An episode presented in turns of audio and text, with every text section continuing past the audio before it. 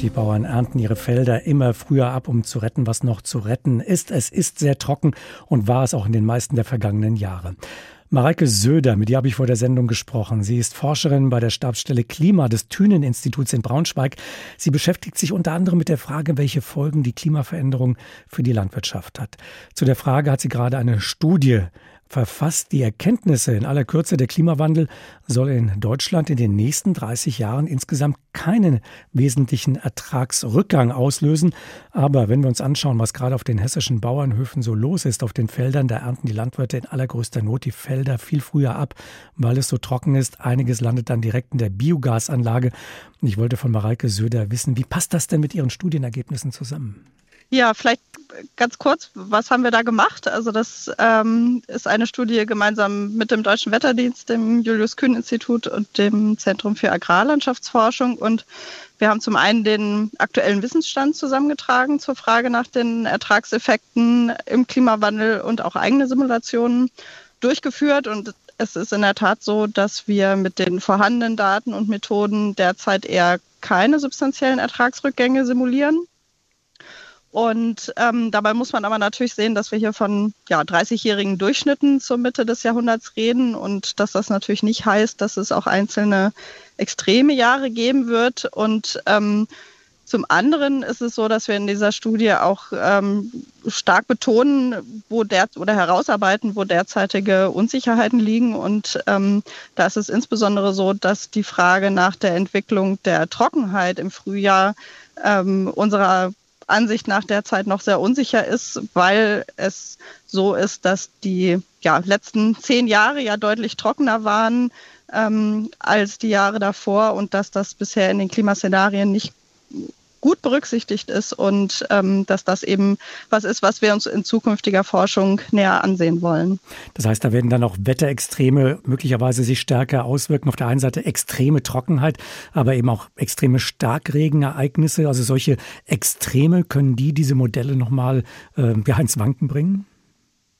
Also es ist so, dass ähm, extreme Hitze und Trockenheit schon gut abgebildet sind ähm, oder vor allen Dingen die Temperaturentwicklung und auch die Niederschlagsentwicklung in den Modellen berücksichtigt wird. Es ist aber so, dass so einzelne Extremwetterlagen wie zum Beispiel Hagel oder auch Starkregenereignisse ja sehr lokale und kleinräumige Ereignisse sind und die bisher eben nicht explizit berücksichtigt werden können, aber eben, ähm, wie gesagt, mit den entsprechenden Unsicherheiten, was gerade die Trockenheit im Frühjahr angeht, mhm. die ja für die Landwirte sehr wichtig ist. Entschuldigung, ich habe Sie unterbrochen. Können ja. Ja, gerade die Niederschlagsentwicklung im Frühjahr, die ja für die Landwirte und für die Entwicklung der Kulturen sehr wichtig ist. Könnten, könnten die deutschen Landwirte unter Umständen vom Klimawandel auch profitieren? Das ist auf der Basis der derzeit verfügbaren Klimaszenarien tatsächlich der Fall, weil wenn wir uns ähm, ansehen, die Wachstumsperioden werden eher länger, es ist früher warm, es wird insgesamt wärmer, es ist mehr CO2 in der Luft, also salopp gesagt, also ähm, ja, Faktoren, die die Ackerkulturen besser wachsen lassen.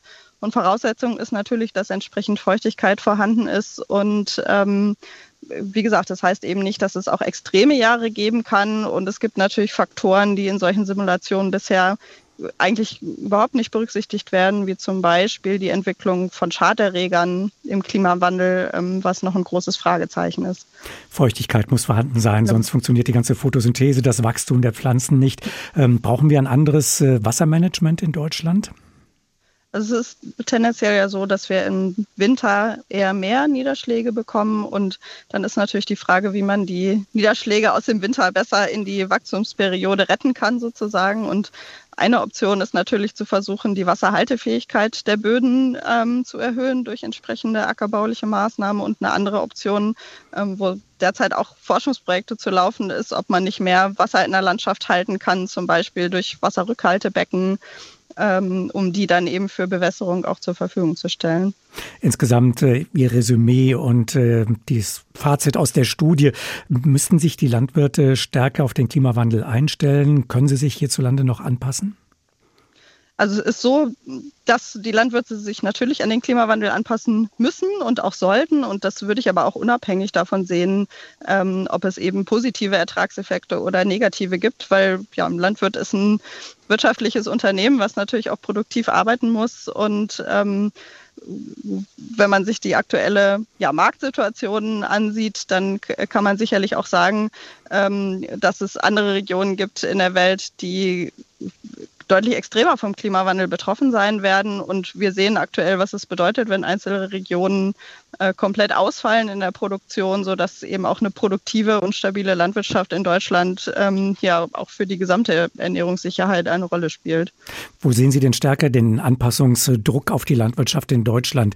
Äh, bei den Anbaumethoden, Wassermanagement hatten wir schon angesprochen, oder auch bei den Produkten, die angebaut werden?